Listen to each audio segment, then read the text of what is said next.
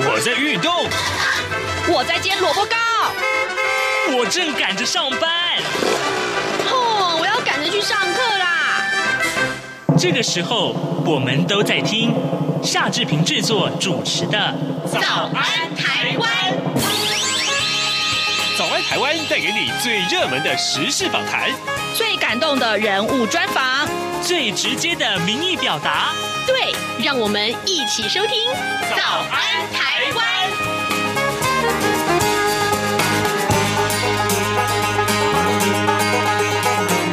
早安，台湾！我是夏志平。今天是二零二零年的十二月二十四号，星期四。哦，今天是圣诞夜呢。下班之后，你有没有打算要跟家人或是跟朋友出去聚餐呢？诶，注意哦，提醒大家啊，呃，喝酒不开车，开车不喝酒，这点很重要。也祝大家，祝福大家，今天有一个平安夜。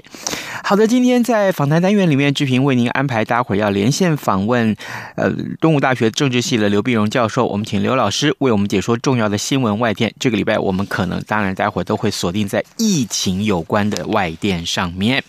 在跟刘老师连线之前呢，志平有一点点时间跟大家说一说各平面媒体上面的头版头条讯息。我们首先看到《苹果日报》为大家关注这件事情，就是黎智英交保了。呃，壹传媒集团的创办人。黎智英遭到港府未审先求二十天呢，昨天呢获获准交保，呃，这是获准保释了。那么成为港版国安法生效以来第一名获准保释的被告。法官呢却在呃巨额的保释金之外，提出了二十四小时不得离开住所，还有不得受访发文，啊、呃，连社交媒体都不准使用的极严苛的条件，变相对黎智英展开合法软禁跟灭。生香港司法界的人士啊，呃，坦言这个做法呢，几乎等于是没有保释一样。更感叹当当前香港法律制度几乎已经脱离了原有的体系了。呃，严厉的裁决恐怕会成为未来新常态之下的基本盘。这是我们看到《苹果日报》。上面的头版头条讯息，呃呃，联合报上面所看到的就是呃，还有就中国时报上面头版头条都是跟这个这两天最呃热门的话题有关，这也就是呃本土的这个呃 COVID nineteen，就是新冠肺炎的疫情的这个个案。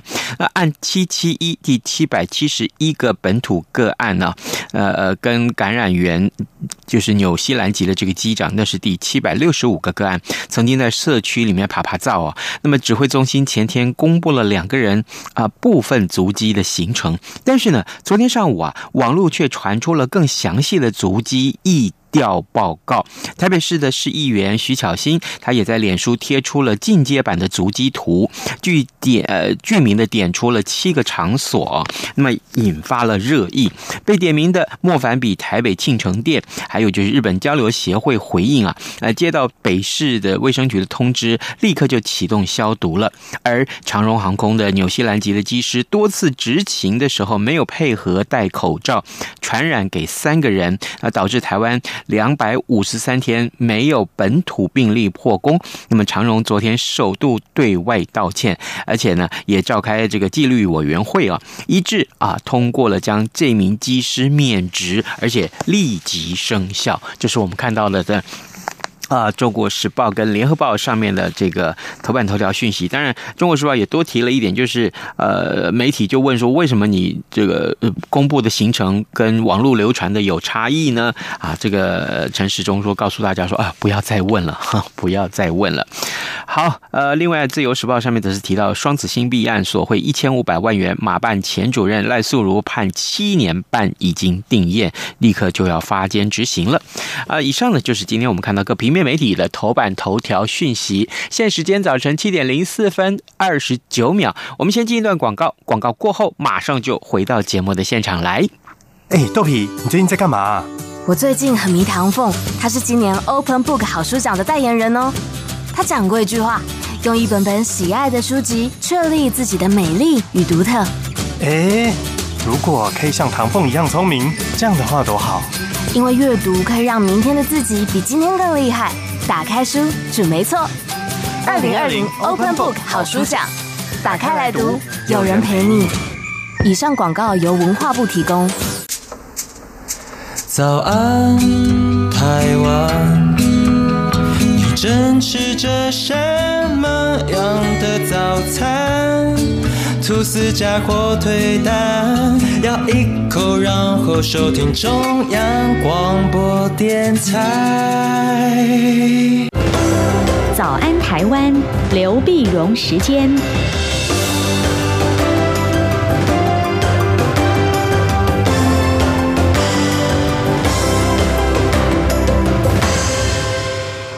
这里是中央广播电台台湾之音，您所收听的节目是《早安台湾》，我是夏志平。此刻我们要为您进行刘碧荣时间这个单元呢、我们现在为您连线东吴大学政治系刘碧荣教授，我们请刘老师为我们来解说最重要的国际要闻。而这个礼拜呢，哇，真的是呃，都锁定在疫情上面啊。老师您早。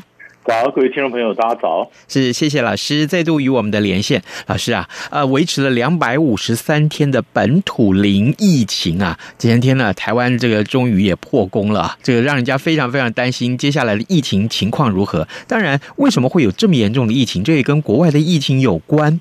呃，我们先从美国看起啊，呃，在疫情严重的这个今年，我们很多政府都提出了所谓的经济振兴方案，而美国终于也通过了这个振。新经济的方案了，老师，我要请教您啊，为我们解说一下，呃，这个经济振兴方案它的内容是什么？听说呃，通过的过程还蛮曲折的呢。啊，对，因为在这个过程里面呢，其实最最主要的原因就是美国民主党和共和党的意识形态不一样啊。嗯，那么民主党是主张大政府，共和党主张小政府，那就包括说你要补助多少钱，你钱给到谁。那么对钱的数字、振兴方案的这个呃补助多久啊？那当然就有很多的辩论跟讨论。那很多讨论呢，本来在上个礼拜呢，几乎就要谈成了，有将近九千个亿啊，九千亿美元。但是呢，呃，上个礼拜四的时候呢，宾州的共和党参议员呢，那么图美他又提出来，他就他在限制，他说，呃，联准会啊。联准会如果碰到有些企业紧急的状况，它也许有紧急的一个呃贷款的纾困的一个一个做法，嗯，那结果这个共和党的参议员说这样不行，这样必须限制啊。那民主党也说不是，那你这个等于限制将来拜登团队如果上台以后他的一些权利啊，那这样就这个呃对联准会的权利也讨论了半天，终于双方大概妥协了以后呢，那么才有在周末呢，呃，几乎是最后一刻推出来了，那么九千亿美元的。振兴方案啊，嗯，这方案那么三月份的时候曾经推过一次，对，三月份的振兴方案是二点二兆啊，嗯，那这一次的呃九千亿呢，比二点二兆少。少一点，但是但是起码可以，你你你可以救急啊，不太能够真的完全振兴，但是它可以呃让美国人可以稍微喘口气，比如说它是。呃，这个规定呢，这这个直接发六百块钱给每一个美国人，啊，每个人六六百块钱，就年收入在七万五千美元以下的，你每月就就每个人就可以拿六百块，六百块呢，那么结了婚的的夫妇呢是拿到一千两百块，然后如果你有抚养的人口是六百六百块啊，然后失业的这个呃这个补助呢，每每周啊有三百元美金，那么一直到二零二一年的三月中啊。那另外，他还有框列了一百三十亿给这个食物的各种补贴。嗯，你像美国人的穷人呢，有的时候拿一些食物的津贴、粮票一样，像这个一百三十个亿，两百五十亿呢是联邦的补助各种租金啊这些这些钱，八百二十亿呢是补助各级学校他整个一些个别辅导的计划。嗯，你说学校啊、大学呢，有些人他如果呃今天因为疫情的关系没办法念书。没办法上学，那这里面是不是有一个呃个别辅导的一个一个机制？那这个也要钱呢啊。那么两千八百四十亿呢，是为延续为中小企业提供所谓薪资保护贷款计划。什么样的薪资保护呢？就是说今天呃，如果企业没钱了，那那这个是不是要有人要被资遣了？那事实上，他这个怎么保护你的这个薪资啊？那也许国家出钱保护到百分之八十啊、九十啊。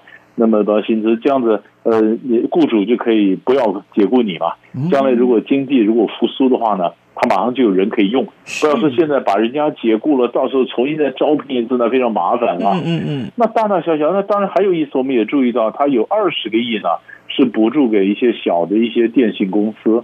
那么，因为他现在美国跟中国大陆还在打这个呃什么科技战、贸易战嘛，对。对那么，所以像华为，那这样说你，你你你们把华为的设备、中兴的设备换掉，那你换掉也要要钱呢、啊？哎，他说我有二框列了二十亿美元呢、啊，呃，让你们中小的电信公司把这设备换掉啊。哦。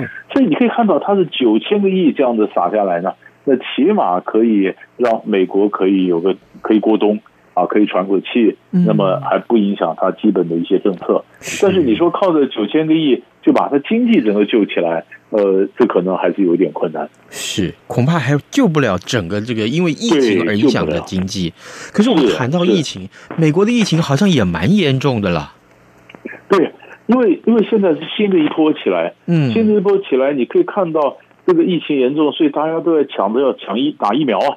啊，嗯，那打疫苗，所以我们我们也看到这个拜登啊，他也率先的就是打疫苗，啊，那你也看到，那可是他跟贺锦丽没有同时打，他他们这个还是要错开，为这个保险起见，那在拜登的老老先生嘛，那我就打打疫苗，打疫苗呢，其实变得是各州的人也都在抢，是说这就变成政治了，政治就是各州里面怎么打，谁先打啊？是呃，第一线的警呃医护人员先打呢，还是跟老百姓有交也接触的交通的这些司机先打呢？年纪大的先打呢？高危险群先打呢？还是呃政治人物做表率，所以他们先打呢？啊，有各种不同，每一周有不同的一个一个一个计划，所以我们可以看到，呃，在美国这边呢，你就可以看到非常这个。呃，紧张的在抢打疫苗，那欧洲当然就更紧张了吧？嗯，啊，对，好，各位听众，今天早上志平为您连线访问东吴大学政治系刘碧荣教授，我们请刘老师在节目中为大家分析最新最重要的外电。当然，我们在过去这这几乎是这整个礼拜以来，我们打开所有的新闻外电来看，都跟疫情有关啊，几乎。那么。好，这个疫情的严重，在美国的确是如此。可是放换到了欧洲来说，哎，那真是乌云 乌云一片。老师啊，对，这这个欧洲怎么了？这个我们看到掀起新一波的这个新冠病毒的这个肆虐的情况。我我们先从英国开始谈起吧。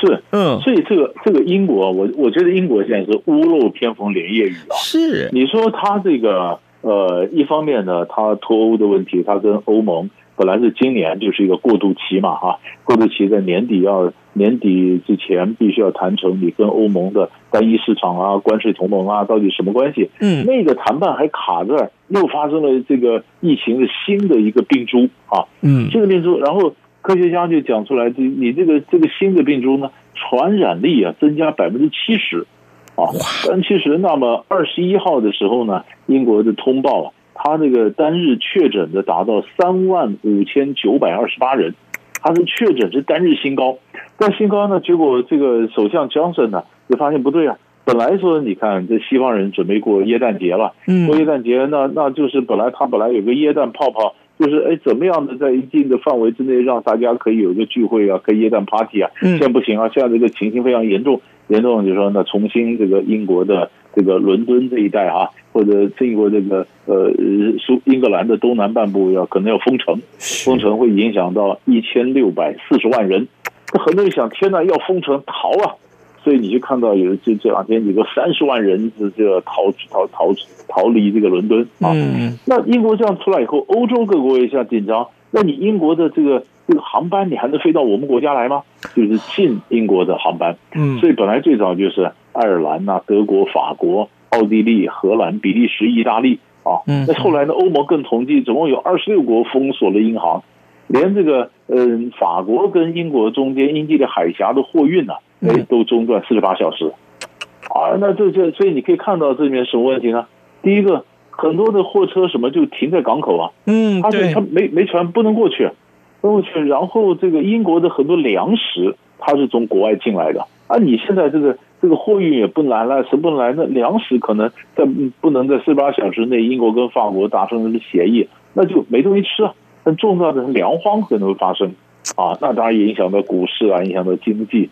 也没想到这个这个在英国的这一方面的疫情啊，嗯，严重啊，严重。那么那么当然，你可以上个礼拜也看到，一方面疫情严重，另一方面各国在强打疫苗，嗯，所以欧洲也开始有呃开始疫苗怎么分送。那么亚洲这边辉瑞的这个疫苗呢，那么最早是到了到了新加坡，嗯嗯啊，在新加坡。那中国大陆这边也在也在抢着要打一些疫苗，是，所以大家也也都在抢。所以一方面疫苗，一方面是新的病株啊，然后然后加上振兴方案。所以这三个新闻其实都是连在一起，是就是看到疫情在加的一片慌乱。是刚刚老师所提到英国的这个变种病毒啊，让这个呃传染力啊增加了百分之七十，但是。当天就有三万五千多个人确诊。不，更重要的是，呃，除了欧盟的二十几个国家之外，另外全世界夯不啷当这些数字加起来，总共四五十个国家其实是中断了对啊、呃、英国的这个航运啊、呃，就是空运了啊。那这简直就是。英国人情何以堪啊！然后我们看到这电视上的画面更是可怕呀。那个呃，通往英国的这个呃港口的这些个道路上面挤满了车子，各种货车大大小小挤在那儿。那卡车司机呢，又只好在这个港口旁边的路上呢，因为他也也没办法进退不得，全部都塞在那儿，就在路边煮起东西来吃了。这个这个好恐怖啊！其实他这个本来呢，最早的时候我们也看到是大家演练。英国这个如果在年年底没有跟欧盟达成协议的话，嗯，那英国如果退出了呃欧洲的单一市场，还还有它这个关税同盟啊，嗯，那你你这个边界是不是重新要开始缴税？对，那很多的司机的运货不能就从欧洲到英国长驱直入啊？那什么样的检验又重新开始？他在练，就是说没有达成协议的时候，完全断绝关系的时候，边界就已经大排长龙了。就现在又因为封锁以后，更是大家是加深了，又是大排长龙。所以你可以看到，船也不开了，那么边界也被封了。就是你看到画面上，几乎这个这个港口码头就变成停车场了，大家都停在那儿。发现呢，所以这个这个场面天气又冷啊，然后然后又又有病毒的传播啊，然后又又粮食又可能不够。这这个这个当然，你说江森首相当然也是一个头两个大。那么你说他现在怎么样的超前部署？那么英国当然也，英国打疫苗比欧洲要快的，因为他觉得他这个审批的流程比较简单嘛啊。嗯嗯。那可是问题是还是眼跟前的问题没有解决啊。啊，所以所以这个是大家现在年底的时候就看到这个新冠病毒的肆虐，还有新的病毒出来，让人感到非常紧张。老师，我们往下来看啊，我们先来谈疫情的部分好了。英国的疫情是如此，那在欧洲其他国家的疫情也很惨吗？对，因为其他国家其实你看，以前我们也谈过，像法国也开始封啊，对啊，那么法国也开始，法国是马克宏也讲说不行，这个可能要封。啊，那么德国这边疫情也整个起来啊，嗯，而且起来，所以现在我们就看到这个疫情的来看呢，那就这时候就是怎么样的分发疫苗啊，嗯嗯，那疫苗在开始打，现在最重要的就是欧盟必须展现出来，他怎么把疫苗能够成功的分到二十七个国家，然后四亿多人啊，四亿这在在在在这里面的这个这个这个疫苗是怎么分配的？那么这为什么要这样子要这样做呢？最重要原因就是，你看我们晓得，就疫苗来讲，就德国人来讲，有些是德国实验室研呃开发出来的疫苗啊，嗯，啊，你你说 BioNTech 那是德国实验室，那德国人想，那德国实验室不是我从德国我们自己实验室呃研发出来疫苗，那我们德国实验室自己拿来给德国人打不就结了吗？是啊，在德国政府不是，还要透过欧盟，啊，这个欧盟。他就说，还是让欧盟来代表整个欧洲，所以是欧盟，然后跟德国的现在是谈，谈完以后呢，那个疫苗从布鲁塞尔这边出来，而不是从德国这样出来，那中间就有又耽搁耽搁了几天嘛。那德国这样做的方法就是，英国在脱欧的时候呢，欧洲里面就有一些人就有疑欧派，就开始怀疑说，那我们是不是要留欧洲呢？欧盟有什么用呢？所以德国要用这方法团结起来，让大家知道说。欧盟它的行政效率实际上是非常高的啊，它可以非常成功的利用它这个后勤啊，它这个服务啊，行政的网络，可以把疫苗能够非常顺利的发到那么二十七个国家里面，四亿多少千万的人口里面，让你都能够种种到呃疫苗。所以对他来讲，这是展现欧盟价值的一个机会。所以这就是现在人家讲说，疫疫苗也变成一个叫疫苗外交啊，啊，它不只是疫苗。它是国家的形象，那中国大陆也这样子啊。中国大陆在那疫苗，那习近平老早讲说，如果中国开发出来疫苗的话，这是世界的公共财啊，我不会靠着疫苗来赚钱。他也是要做这个疫苗外交啊，啊，所以疫苗有竞争，展现各国的经济实力，同时也可以完成一些政治上的一些任务。嗯，所以所以他是非常非常非常有意思，所以他很多事情。呃，后面有太多的一些政治的一些思考，呃，在在在这疫苗里面，的确的确，因为疫苗所引发的话题啊，实在是太多了啊。老师，您刚刚提到外交啊，正好我看到这个最近英国的这个外交虽然有疫情的考验啦，但是他的外交工作还是一直持续不断的，而且积极的进行。英国的外相最近到出国去访问，他去了什么国家了？嗯，这这个也是有意思。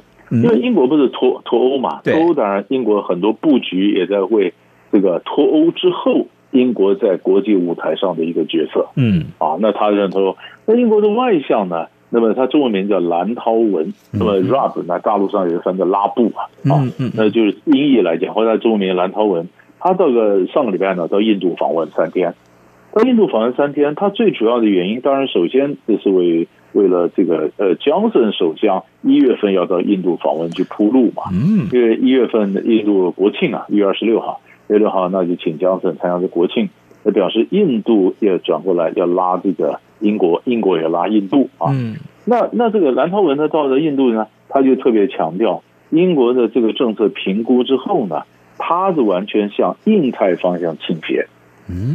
你你看，你看，我们现在讲说美国的印太战略，印太战略当时就是美国、日本啊、澳洲、印度嘛。那本来没有英国嘛，那英国不是？那英国说他现在也几乎也他说我也往印太倾斜，我也参与着印太。那明年呢，他将派航空母舰伊丽莎白号航空母舰呢，那么常驻在印太地区啊。那他就并且强调说，跟印度呢。要增强的为期十年的三百六十度的路线图，来提升双方的关系。啊，那现在双方关系，当然你晓得，印度当然以前也是英国的殖民地了，他们有传统的这些关系嘛，哈。但现在，那更重要的是，除了这个军事布局、这种科技啊、国防上的这些资讯的分享啊、合作之外呢，当然很多东西就是贸易嘛。嗯，贸易，那么他们要加强双方的经贸合作。那印度呢？是英国在大英国协里面最大的贸易伙伴，是，所以英国他脱欧，他这，所以英国也在算呢、啊。那我今天脱欧，我如果离开了欧洲的单一市场或怎么样，哎，那我哪里去补呢？就要哎补印度啊，啊，但印度呢，大家别忘了，印度是没有加入 RCEP 啊，嗯，但是 RCEP 本来最早十六这这几个后来就没有印度啊。没有印度十六国，后来变十五国签，没有印度，印度没有加入 RCEP，印度也讲说 RCEP 开放太多会影响它的一些农业啦什么，但他也在别的方面也要补它经济上的一个一个一个缺口，那当然他也找到英国啊，所以所以就印度的经济上呢，那么印而且中呃印度呢最近跟中国大陆关系也不太好，对，不太好呢，印度跟中国呢也也也逐渐印度也想减少对中国的依赖啊，虽然不必然是完全的脱钩啊。但是减少对中国的依赖，那减少对中国的依赖呢？你就必须跟英国就走的比较近嘛。所以，所以你可以看到，印度跟澳洲都一样，都跟中国大陆关系不好，然后贸易的关系受到影响，然后都想另外找别的出路。那时候英国刚好过来，那英国呢？他又想是明年英国是 G7 国家的轮值主席，嗯，那英国想扩大。扩大呢，就想把这个印度啊、澳洲啊，加上南韩，找来另外成立一个集团，叫 D10，这叫民主十国 D 十，嗯哼啊，那就是说，哎，G seven 是不是已经过时了？是不是有一个 D 十啊？那于是外界就在讲了，哎，那这个美国是什么态度呢？对啊，那美国那那 D 十，那本来这个川普本来本来是这个 G7，本来也想把一些。相关的国家找进来，让它变成变成这个 G eleven，本来后来当然就就这个变成十一国，十一国里面当然就有也有它内部的斗了。比如说日本就不喜欢跟南韩平起平坐啊，嗯，你是干嘛这这这这川普也没有成，没有成。那现在哎，那么那么 Johnson 就是说他弄了另一个名词 D 十，D 十到底是呃美国的概念的延伸呢？美国概念的扩大呢？还是美国概念的取代啊？那当然就就就看到时候怎么端出来这个菜了。但是表示。第十是干什么呢？也是围中国啊，啊，就是就是希望能够遏制中国。这换句话说呢，呃，我们常看到疫情很严重，但是有意思是没打完的架照打，没吵完的架照吵，所以你不会因为疫情关系，然后忽然我就跟中国改善关系没有啊。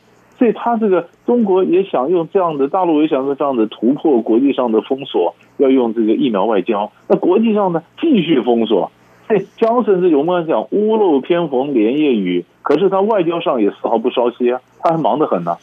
呃，所以所以所以所以这就看英国人就觉得，哎，你你先把你内部的这个疫情搞定嘛。嗯，但他他他一方面也转移注意力啊，一方面也说我虽然有疫情，但我英国仍然是个大国啊。嗯，所以你就看端出来的这些外交的大菜，一盘一盘。呃，那看着明年应该还是有蛮蛮多的看头的。是，没错，没错。尤其啊，这个美国的新的总统拜登马上明年就上任了。那上任之后，可能又会有一些新的一些外交上面的一些政政策的转变。我想每个国家都会等着看拜登到底要做些什么事情啊。这个转变是非常非常值得期待的。各位听众，嗯，今天早上呃，志平非常荣幸啊，能够为您连线东吴大学政治系刘碧荣教授。我们请刘老师啊，为我们解说了在这个。呃，这个礼拜过去的外电呀，几乎都是疫情啊。那但是呢，在疫情之下，我们看到了经济的影响，我们看到了真正疫情本身疫苗的影响，还有呢，就是即便有了疫情，外交动作也仍然继续持续进行当中。我们也非常谢谢老师跟我们的分享，老师谢谢您，谢谢谢谢。各位听众朋友，央广 RTI 正在进行意见调查。我们每一季都会准备特别的小礼物，抽签赠送给参加的听友。您可以上 RTI 官网 triple w 点 rti 点 org 点 tw 填写问卷，或是现在就拿起纸笔，把以下四题的答案写下来寄给我们。准备好了吗？第一题，您使用什么平台收听或收看央广的节目？第二题。您最喜欢的央广华语节目是哪些？最多可以写三个。第三题，从一颗星到五颗星，您会给央广华语节目几颗星的总体评价？第四题，您对央广华语节目有哪些建议？只要完整回答上面的四个题目，就可能得到精美赠品。请您把答案寄到台湾一一一九九台北邮局。第一二三至一九九号信箱，或是使用电子邮件寄到 audience 零一 a u d i e n c e 零一 at r t i 点 o r g 点 t w，并留下您的姓名、性别、年龄、国籍就可以了。央广等待您的来信。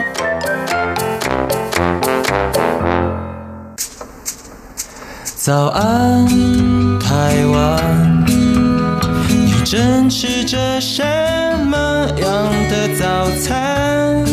吐司加火腿蛋，咬一口，然后收听中央广播电台。早安，暴马仔。好的，我们赶快来关注一下今天会有哪些重要的新闻大事。此刻时间是早上七点二十八分十八秒啊。刚刚刘老师在访谈的时候提到，这所谓的美国的经济振兴方案呢，好不容易啊，两党国会议员都已经呃抚平了旗舰了，但是但是现在川普拒绝签署啊，这个这最后关头还喊话还要加码，所以呢，联邦政府关门在即，恐怕会遭到冻结。这件事情我们持续为您关注。而提到了美国，美国境外通关呢？那么台湾渴望成为亚太的第一个例子。那么美方正在审核桃园机场的申请案，这件事情也可以告诉大家，呃，台湾和美国之间的关系啊。另外呢，我们看到大家最关注的，莫非就是这一则了吗？有关开放含莱克多巴胺的美国猪肉的呃进口的九项行政命令，今天下午要在立法院的院会里面闯关呢，逐案表决，是不是通过准与被查？